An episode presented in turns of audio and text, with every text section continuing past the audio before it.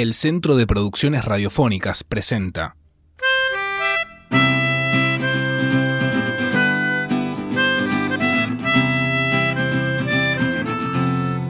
el podcast de los que sobran, una charla sobre el grupo Los Prisioneros. Únanse al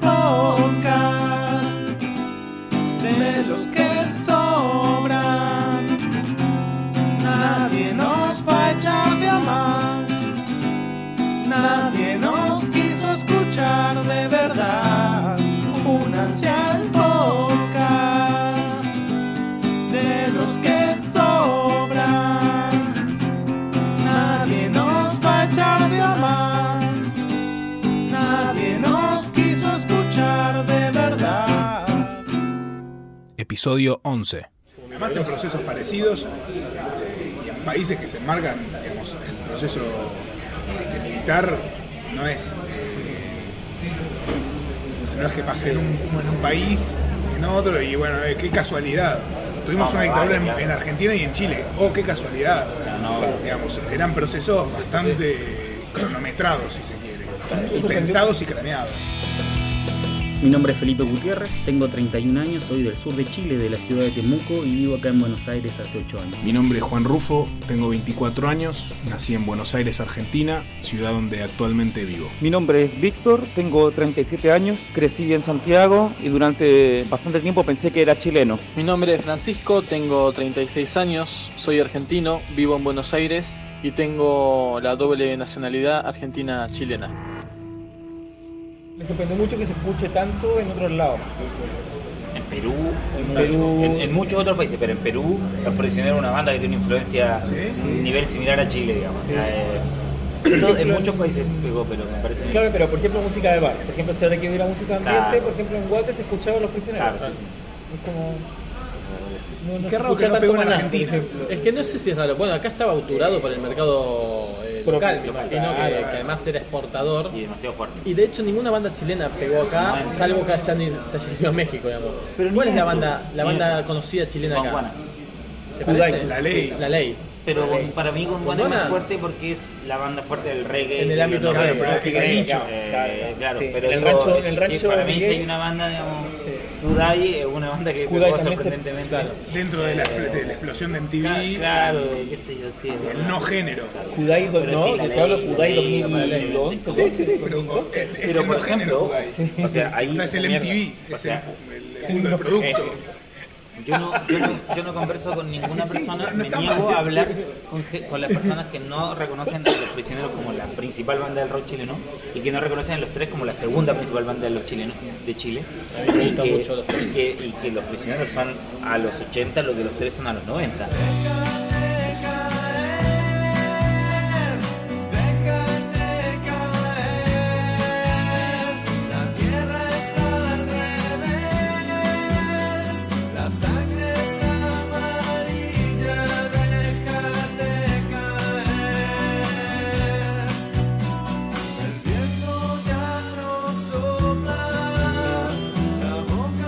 Y ahí también tenéis que reconocer que los, los tres tampoco sonaron acá. Y sí sonaron. No. Y, y es como, algo pasa ahí, digamos. Sí, siento, sí, y para mí sí, la es- comparación con... Y es loco porque puede tener que, tener que ver, digamos, una cuestión de circuitos mercantiles específicamente, porque la gente a la que yo le hago escuchar los tres, mis amigos que escuchan los tres por mí, les encantan, digamos, y lo adoptan. Pero es que ahí, ahí también hay otra cosa que es que musicalmente los tres ahí sí son una banda, Son digamos, muy son buenos. una banda que suena, una banda que Y, y en la serie aparece, eh, porque hubo como una pelean. polémica al principio. Viste que van a. Concepción en Sí. un momento Bueno, y pelean. ¿Cómo se tocan llamaban los ilegales, Los los ilegales. ilegales. Claro, no sé, igual le ponen nombres medio ficticios Sí, también sí, me parece. pero pero- son los tres. Igual Álvaro Enrique, que es el gran, o sea, es el otro Jorge González, eh, tocó Los Prisioneros cuando los prisioneros se vuelven a juntar y hacen mucha cagada, dentro de eso sacan un disco que es horrible, que se llama Manzana. Eh, es horrible ese disco. Dentro de eso, en un momento se da Claudio Narea porque obvio que se tenía que ir. Eh, y ahí entra como guitarrista Álvaro Enrique. Entonces también como que... Y ahí hace de hecho Jorge González la cosa más rock pelotuda que hizo, digamos. Y la cosa más rock pomelo que hizo en su vida, que fue que en una... Que en una. Sí, me estoy re meando, de cantar. En una conferencia de prensa tiró todos los, los- los micrófonos, toda la mierda, una mesa, qué sé yo, eso rock básico, ¿no? Eh, guía, manual, manual A veces, rock, a veces el rock, capítulo uno, claro, 1.0 claro. a veces el rock. Es que, eh, ah, bueno, Álvaro Enríquez ha tenido muchas eh, Sí, sí, no, pero este fue, este fue Bueno, González. Jorge González también, pero, pero Álvaro Enríquez últimamente, va, qué sé yo, ah, ah, Pero porque estaba enfermo, el pobrecito. Nosotros pensábamos que era de borracho, pero al final era porque estaba hecho mierda en serio. Se tuvo una transfusión de hígado, le cambiaron el. ¿A Álvaro Enríquez? ¿Cómo se llama? Eh, eh, ¿Trasplante? Álvaro Enríquez, sí. transfusión de hígado, ¿qué es eso? Bueno, Jorge González también, eh, hay un recital en donde él aparece muy mal y todos se lo atribuyen a la droga, al alcohol y estaba teniendo el ataque que después lo postró, digamos. Júntame en la costanera donde el jockey enseña and blues y la mamá del Álvaro del Té. Concepción, octava región, mi solución empieza en Concepción. Santos Dumont, trágico el aviador, mi religión me lleva a Concepción. No, yo pasé por estas cosas. Esa era la biblioteca. Acá arriba. Eh, esa era la biblioteca. Este sector era una sala, la- la- el sector de caja escalera que va en un pabellón hacia allá. Eh, aquí no se ve y no sé, no sé si podré verlo, pero atrás hay un pino gigante, pero no sé, enorme, enorme. El tronco debe ser, así abrazarlo no alcanzo. Entonces habían operaciones Daisy. Y la excusa de unos amigos que tenía que eran bomberos, eh, y era teniente bombero a esa edad. Eh, y este compadre me dijo, ya hagamos una operación, weón, pues no queremos estudiar, no sé, weón, cualquier weá, chiva. Ya, directora, vamos a hacer una operación Daisy, nadie sabe esta cuestión, es- vamos a ver cómo opera. Y teníamos amigos que, tú sabes, pues el típico cabro, el nerd ahí, que ya, yo, yo, yo lo ayudo. Entonces, ya, compadre, usted se va a subir arriba del árbol. y te vamos a amarrar y toda la weá. Entonces, talán, talán, ¡buah! rajado. ¡Y! Se nos olvidó el weón arriba del árbol. Ay, ahí me llamaron hasta el papá, weón, no, la mamá, todas las weas. sí. Se nos olvidó, no fue, fue sin intención. No, chucha la campana, ah, rajando. Esa sigue ahí arriba, ¿viste? Y el weón se quedó, weón se quedó así y era tan grande que bueno se escuchaban los gritos. Y, y obviamente la salida se, se centra acá, entonces todo el patio de atrás, que eran unas canchas de baby, de futbolito, nada, yo botado. Qué miedo. Eh, y la directora, después el inspector, claro, ellos llamaron, tuvo que venir este cabro que era bombero y era hacer la ejecución de bajarle toda la madre. qué la cagada por esa weá. Despedido como presidente de Operación Daisy, weón. Qué duro le dio, ¿no? Digo, qué mala suerte también porque hay muchos tipos de ACV y a este le pegó el peor.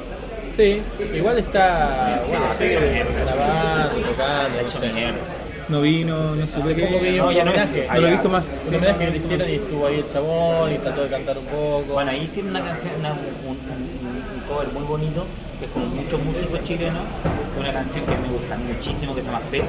Eh, de él, de él solito. De él, sí, solista. él, de Del primer disco solista de ese. Calla, solo te quiero.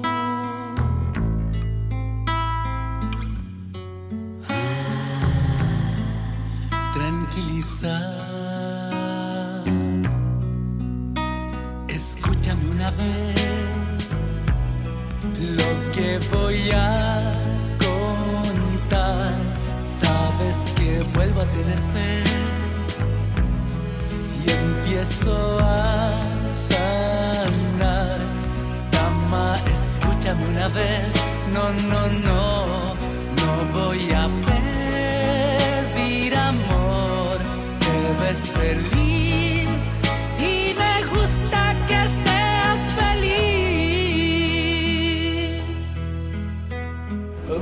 par de canciones de él.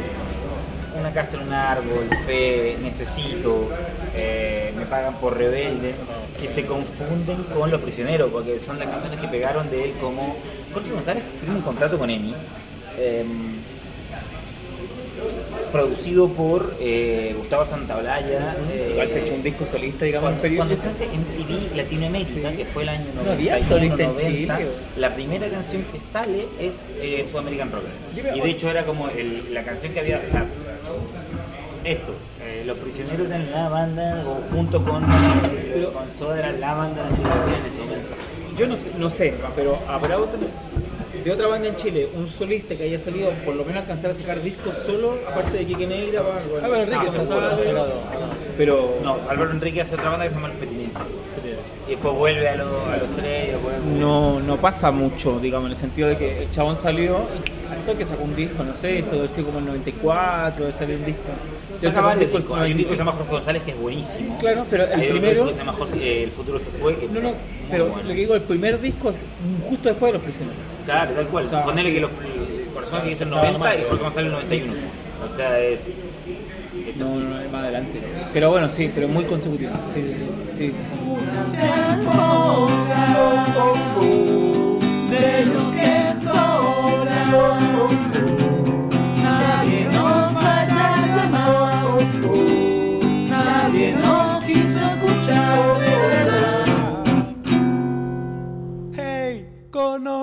Los cuentos. Encontranos en www.cpr.org.ar